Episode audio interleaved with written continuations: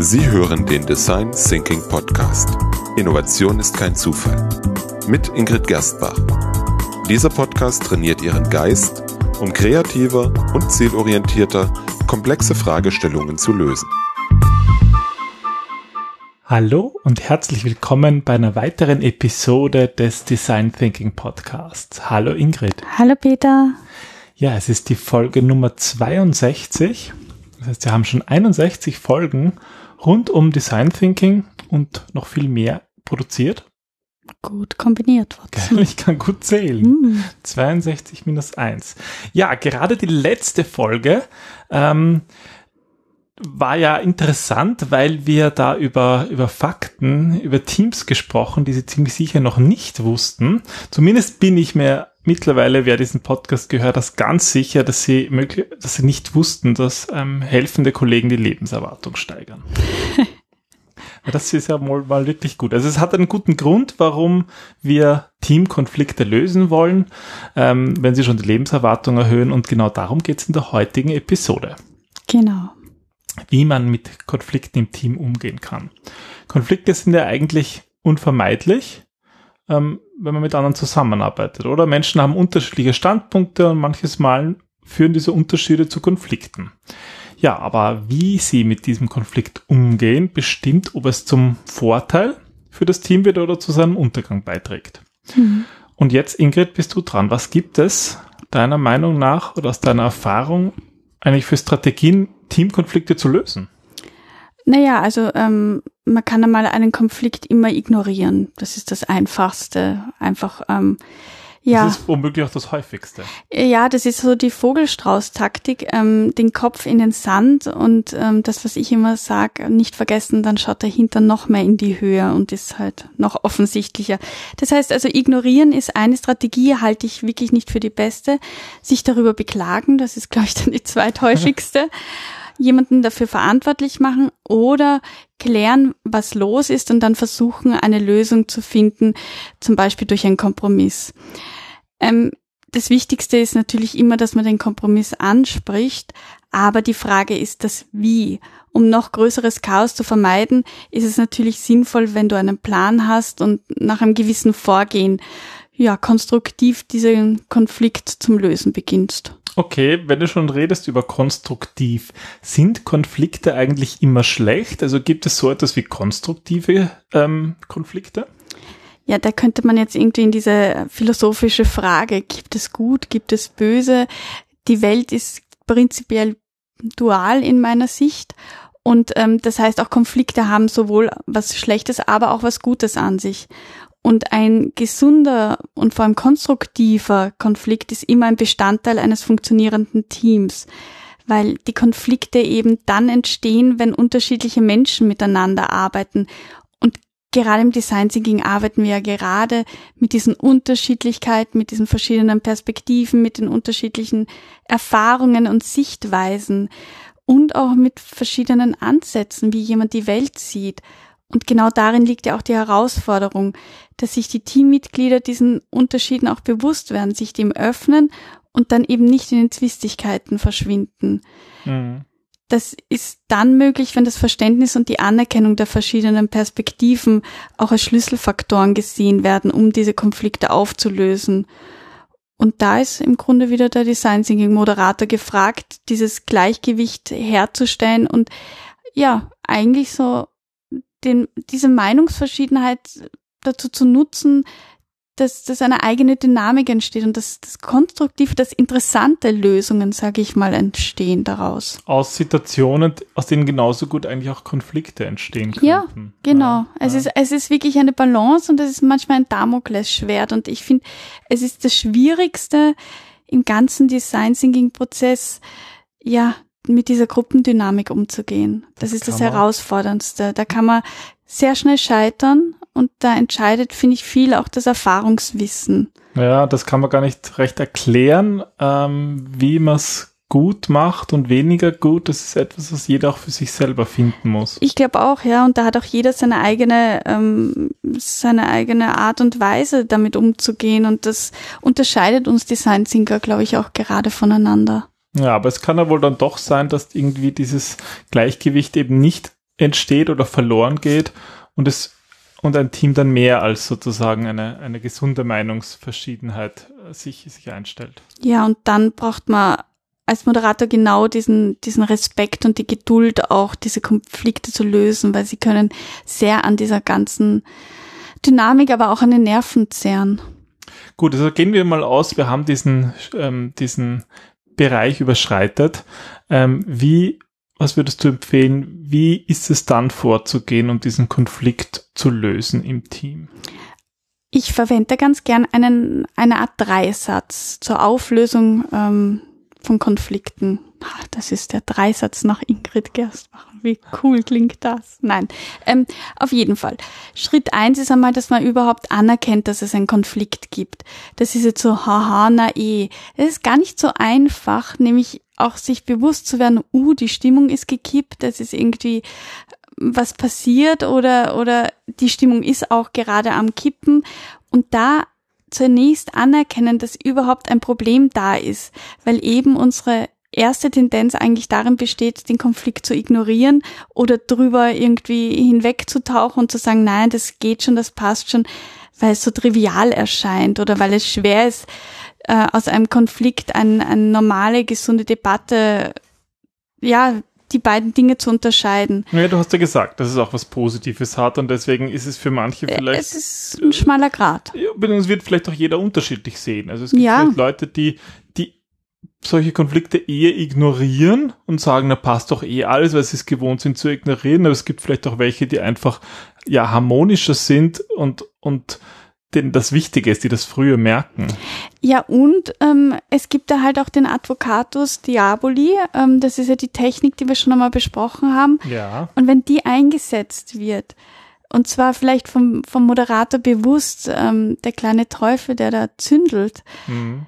dann ist es ja auch bewusst, dass der genau diese, diese Konflikte fördert, ja. Den und brauchen wir manchmal. Den auch, brauchen ja. wir auch manchmal. Aber da muss man halt auch sagen, okay, ist der jetzt bewusst eingesetzt worden oder, oder nicht? Und das muss man einfach unterscheiden lernen und auch ansprechen können. Also für alle, die erst jetzt vor kurzem eingestiegen sind in diesen Podcast, was natürlich verlinken immer wir. möglich ist, wir verlinken die Folge, ist die Folge 39 und wir werden das in den Shownotes verlinken auf die Seite genau. Wien.at.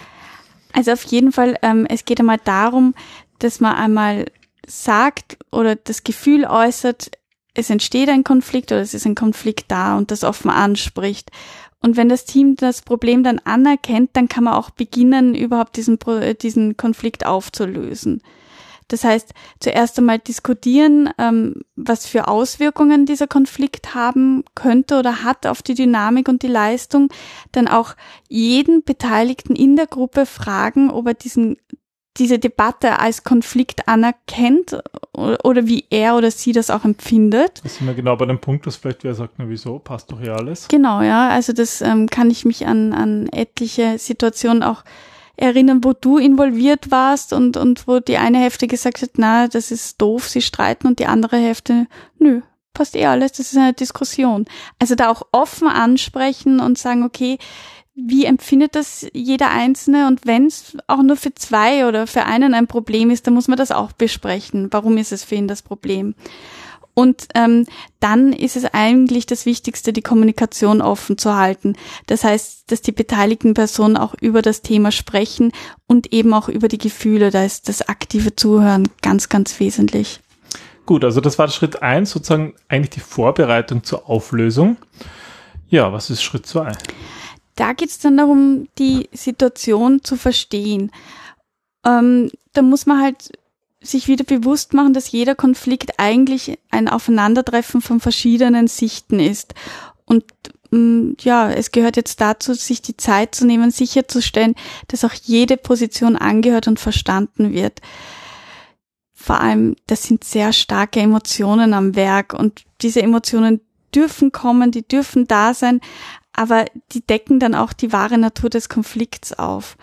Und das kann man erreichen, indem man einmal ähm, alle Positionen aufdeckt, also was auch immer der Konflikt oder diese Meinungsverschiedenheit ist, dann, dass man die auch offen anspricht und dass man auch sagt, wer welches Problem hat. Das kann jetzt eine offen, also das kann eine Fraktion innerhalb eines Teams sein oder eine bestimmte Option oder weiß ich nicht, ein, ein Team unterstützt eine Idee mehr oder weniger oder jeder hat seine eigene Sicht. Aber das muss einfach klar identifiziert und auch artikuliert werden. Und allein dieser Schritt, der kann schon sehr mühsam und sehr langwierig sein, aber es hilft einfach enorm, dass die Fakten objektiv und mit weniger Emotionen gesehen und am Tisch besprochen werden. Ich denke, ein Vorgehen ist ja auch ganz unterschiedlich, wie viele Personen eigentlich involviert sind. Also beim Design Thinking haben wir meistens nicht so große Gruppen, so, so sechs bis acht, sagst du meistens. Genau. Ähm, also ich sag, ähm, das haben wir eh auch letztes Mal besprochen, warum, warum das wichtig ist, aber einfach nicht so viele, weil sonst entstehen automatisch schneller Konflikte. Ja, und eben in, in größeren Gruppen, wie gehst du dann nicht dann um damit? Äh, da kann man nicht mal alle Positionen, sage ich mal, in der großen Gruppe offenlegen, oder? Nein, aber man kann eine große Gruppe in mehrere kleinere Gruppen ähm, clustern und, und in den kleinen Gruppen dann auch noch das ja, das zu analysieren, das Problem, den Konflikt. Und da muss man dann aufpassen, dass, dass man Menschen trennt, die per se schon in Allianzen sind. Und dann ähm, untersucht man halt in diesen kleineren Gruppen die Tatsachen, Annahmen und Überzeugungen und bespricht das Ganze. Überlegt sich, welche Tatsachen und Annahmen sind wahr, was ist für das Ergebnis wichtiger, dass es eben die eine Wahrheit gibt oder dass man sich auf etwas einigt. Ähm, wie wichtig ist ein Kompromiss? Gibt es unklare oder unsachliche Punkte, die vielleicht geklärt werden müssen? Äh, brauchen wir eine zusätzliche Analyse und so weiter und so fort. Okay, also gerade bei größeren Gruppen wichtig eigentlich die Teams dann aufzuteilen und dann? Naja, und dann wieder in das Team zurückkehren. Also nach dem Gruppendialog ist dann ist es dann viel wahrscheinlicher auch, dass man zu einer gemeinsamen Einigung kommt. Und dann hat man meistens einen Sprecher und dann diskutieren die Sprecher für stellvertretend für die Gruppen und diskutieren das aus. Und das hilft einfach enorm, diese ganzen Fakten und Annahmen klar aufzudecken, für jeden sichtbar zu machen. Und dann ist der nächste Schritt ähm, eigentlich ganz klar auf der Hand. Also gerade diese Kleingruppen finde ich ja interessant. Also äh, wir haben da durchaus auch unterschiedliche Vorgehen, aber ich, ich sehe es bei dir oft, dass du eigentlich den Leuten sozusagen ihren Freiraum gibst, sich auch jetzt zum Beispiel Kleingruppen zu bilden, aber was halt trotzdem manchmal dafür führt, dass da irgendwie so ähm, Dynamiken entstehen und deswegen da auch eigentlich dann dein Tipp, bewusst mal zu sagen, Leute zu trennen, die einfach diese Allianzen gebildet haben. Genau, oder also gerade im Design Thinking dann auch schauen, dass Leute, die oft in einem Team zusammenarbeiten, die auseinanderzunehmen oder. Ja, also manchmal ist es gut, wenn sie selbst entscheiden, die hm. Teams, wie sie sie bilden, aber manchmal muss man eigentlich als Moderator da auch eingreifen. Ja, das ist ja auch die Aufgabe für dich als Moderator, da zu schauen, was funktioniert, was nicht. So, jetzt haben wir Schritt eins und Schritt zwei von deinem Dreisatz für Teamkonflikte. Nach was, ist nun, was ist nun Schritt drei? Schritt drei ist jetzt eigentlich, dass man zu einer Entscheidung kommt. Also du hast jetzt alles analysiert und bewertet und jetzt geht es darum zu bestimmen, was getan werden muss, wann und von wem und das zu planen, am besten in einer gewissen Zeitspanne. Und dann kann man auch festlegen, ob es irgendwelche Entscheidungs- oder Bewertungsinstrumente geben soll, die eingesetzt werden. Aber im Grunde geht es darum, dass man sich dann auf ein Vorgehen einigt und toll ist es auch, wenn man dieses Vorgehen, diese Einigung vor allem auch feiert. Ja, also wir feiern oft große Meilensteine, wie wenn ein Projekt vorbei ist, aber das, das ist per se eigentlich schon ein Riesenmeilenstein, wenn man aus einem Streit gestärkt hervorkommt und irgendwie diesen Gruppenzusammenhalt, dieses Vertrauen noch einmal stärken konnte. Ja, hast du da Ideen, wie man was machen kann? Also wie kann man sozusagen im Vergleich zur großen Feier nach einem Projekt oder nach einem erfolgreichen Produkt, wie kann man denn so eine kleine Feier machen? Naja, indem man sich bewusst zum Beispiel gratuliert gegenseitig, dass man das erreicht hat, indem man irgendwie sich nachher noch zusammensetzt außerhalb vom vom Meetingraum kurz was trinken geht oder, oder so. Einfach mal einen Kuchen mitnimmt. Ja, oder einer nimmt einen Kuchen mit und sagt, hey Leute, das haben wir großartig gelöst, ist euch das aufgefallen? Wie, wie konstruktiv wir auch miteinander umgehen können. Und das, das muss nichts Großes sein. Das sind oft diese kleinen, feinen Dinge, die reichen. Ja, das heißt, dieser dreistufige Prozess kann deiner Meinung nach dazu beitragen, Teamkonflikte effizient und effektiv zu lösen. Ja, wenn man eben diese Basis anerkennt und eben diese Vielfalt der Menschen als was total Wertvolles und Tolles anerkennt und nicht wie viele irgendwie sagen, ah, der ist nicht meiner Meinung, der ist doof. Sondern, ha, großartig, toll, danke, weil das erweitert einfach die eigene Sicht so enorm. Gerade im Design Thinking gerade in diesem Podcast sprichst du ja viel über Perspektiven und Perspektiven zu ändern und Konflikte sind ja auch zu 99 Prozent einfach nur unterschiedliche Perspektiven. ja, oder, oder Thema. oft halt auch dass die Kommunikation, dass das gewisse dass viele Menschen eh eigentlich vom selben sprechen, aber dadurch, dass wir unterschiedliches Vokabular benutzen, aufgrund unserer unterschiedlichen Erfahrungen, sprechen wir so oft aneinander vorbei und das führt zu, zu Missverständnissen und Konflikten und dies schade ist. Schade um die Zeit. Gut, das heißt, dein Fazit zum Thema Konflikte lösen im Team? Dass der Schlüssel ist, offen für die Ideen, Überzeugungen und Annahmen anderer Menschen zu bleiben und ähm, am besten von jedem Teammitglied lernen oder sich bewusst zu sein, dass man Probleme auch von anderer Seite sehen kann, weil das eben neue Denkweisen eröffnet und die führen wiederum zu neuen und innovativen Lösungen und einer gesunden Teamleistung. Und die verlängert die Lebenserwartung. Das gefällt dir gut, ha? Ja. Super. Dann. Also Dr. Peter.